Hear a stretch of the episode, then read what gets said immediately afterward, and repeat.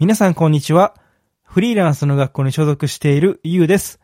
毎週金曜日はブログで脱サラした経験をもとに今すぐ使えるアフィリエイトのテクニックやノウハウ、考え方をシェアしています。すいません。先に言っておきます。ちょっと風邪をひいた臭いので、え声が途切れたり、裏返ったりするかもしれないんですけど、ご了承いただけると幸いです。ということで本日は、ライティングスキルを爆伸びさせる5つのコツというテーマでお話しさせていただきます。あなたも過去の僕のように、ライティングって大事って聞くけど、どうやったら上手くなるの？そんな疑問をお持ちじゃないですか？そんな方に向けて、一気に中級者レベルまで持っていける5つ ,5 つのコツをお伝えしていきます。そもそもライティングスキルとは、ストレスなくスーッと頭に入る文章を書くスキルです。このスキルがないと、ブログ記事に来てもらえても、一瞬でリリーダー通されて、検索順位も収益も全く上がらない状態になります。また、ライターさんであっても、クライアントのサイトが育たず、単価アップや継続発注の可能性が減っちゃいます。そんな最悪な未来を避けるためにも、これまでライターさん30名以上にフィードバックしてきた経験をもとに解説するので、ぜひ参考にされてみてください。ということで、ライティングスキルを爆伸びさせる5つのコツを先に言っておくと、1つ目、簡潔に書く。2つ目、漢字を開く。3つ目、接続詞のバリエーションを増やす。4つ目、一文は60文字以内を意識する。5つ目、助詞の使い方を意識する。です。まず1つ目、簡潔に書くですが、よく言われる、プレップ法で結論ファーストで書くとか、うん、難しい言葉を使わないみたいな内容はご存知だと思うので、ここでは触れません。ここで特にお伝えしたいのは、ライティングは削る意識が重要だということです。例えばよくあるのが、私はゴルフをすることが好きです。みたいな、ちょっと回りくどい表現になってるケースですね。このくどい表現は助長表現とも言うのですが、不要な言葉が入ることで、その文章が無駄に長くなって伝わりづらくなります。今回の例でいくと、私はゴルフが好きです。で伝わるので、することっていうのは省いて OK です。また、簡潔に書く際は、一文一義、つまり一文につきワンメッセージも重要ですね。よくありがちな例は、うん、そうだな。私はウェブライターの仕事が好きで、家で働けるから、毎日1記事納品してます。みたいな感じです。この場合は、私はウェブライターという仕事が好きです。なぜなら、家で働けるからです。実際、1日、1記事、ストレスなく納品し続けています。みたいに、文章をカットしていった方が分かりやすくなります。そんな当たり前のこと分かってるわ、と思われたかもですが、これ経験者の方でもよくある、よくしてきたフィードバックの一つなので、ぜひ改めて意識されてみてください。続いて二つ目、漢字を開くですが、これは要するに、難しい漢字を使わず、できる限りひらがなにしようということです。ご存知の方も多いと思いますが、漢字とひらがなを3対7くらいのバランスで書くと読みやすいと言われています。じゃあ具体的にどんな漢字を開くのがおすすめなのかっていうと、副詞と接続詞です。副詞って何かっていうと、すでにとか、なぜとか、さらにのように、その後に漢字が続く語句のことですね。例えば、うんすでに日本人の99%がなんちゃらとか、なぜ人はなんちゃらかんちゃらなのか、みたいなやつです。もう一つの接続詞は想像しやすいと思うのですが、うん、およびとか、従ってとか、なお、みたいな、その文と文をつなぐ語句のことですね。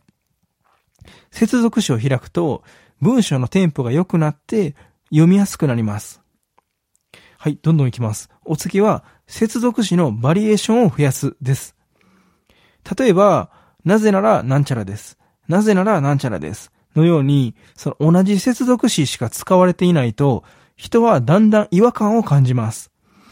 なので、なぜならの他に、理由はなんちゃらです。とか、まあ、その理由は、とか、その根拠は、といったように、このバリエーションを増やすと、違和感がなくなっていきます。あとは、プレップ法のイグザンポ具体例の部分ですが、ここも、例えばとか、実際にとか、具体的に言うと、まあ、あと、つまり、あたりを使い分けると読みやすくなりますね。パッと思いつかない方は、接続詞一覧って検索すると、いろいろ出てくるので、チェックされてみてください。では四つ目。一文は60文字以内を意識するですが、なぜ一文は60文字くらいに収めた方がいいと思いますか？答えはスマホ表示で4行以内くらいに収まるからです。記事をスマホで見たときに画面が文字だらけだと圧迫感というか、うん、ストレスを感じる方が増えちゃいます。なので、60文字をめ、え、めどに簡潔にまとめて、画面上の余白っていうのを意識されてみてください。読者のストレスを減らせると、申し込みボタンまでたどり着いてくれて、売り上げが増えやすくなります。あと関連した内容で補足なんですが、記事を書き終えたら、スマホ表示を確認するのがおすすめです。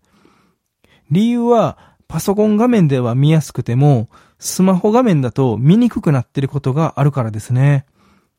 例えば、ボタンリンクの文言が1文字だけ次の行にはみ出てたり、シンプルにま画像が表示されてなかったりするケースがあります。Google Analytics 見てもらえればわかるとは思うんですけど、読者の多くはパソコンじゃなくてスマホでブログを読んでるんですよね。ちなみに僕のブログであれば、だいたい75%くらいの方がスマホで見てます。細かーって思ったかもですが、誰でもできる超簡単なことなので、ぜひ一文は60文字以内にしつつ、スマホ表示のチェックもやってみてください。僕はこれ意識し始めてから、読みやすいと言ってもらえることが増えました。では最後、ライティングスキルを爆伸びさせるコツの5つ目ですが、助詞の使い方に注意する、あ助詞の使い方を意識するです。そもそも助詞って何かっていうと、言葉と言葉をつなぐもので、てにおはと表される場合もあります。ひらがなでてにおはですね。これらは言葉の関連性やニュアンスを伝えるものなので、適当に使っていると意味不明な文章になりやすいです。そして文章が読みにくい方のほとんどは、この助詞をないがしろにされています。例えばで言うと、ビールは嫌いとビールが嫌いだとニュアンスが違うの分かりますかね？ビールは嫌いというのは、ビールは嫌いだけど、他のお酒は好きそうだな、みたいな他のその選択肢があるっていう印象を伝えられるのに対して、ビールが嫌いっていうのは、直前のビールが強調されているので、ビールが嫌いなんだと、こう、直感的と言いますか、特定されてる感じになると思います。めちゃくちゃ細かい部分なんですが、この辺を意識的に使い分けるだけで、ライティングスキルは一気に高まります。この微妙なニュアンスの違いが離脱の分かれ目になることもあるので、今まで意識したことがなかった方は、一度ご自身の文章をチェックされてみてください。ということで本日は、ライティングスキルを爆伸びさせる5つのコツというテーマでお話しさせていただきました。5つをもう一度振り返っておくと、1つ目、簡潔に書く。2つ目、漢字を開く。3つ目、接続詞のバリエーションを増やす。4つ目、一文は60文字以内を意識する。5つ目、助詞の使い方を意識する。でした。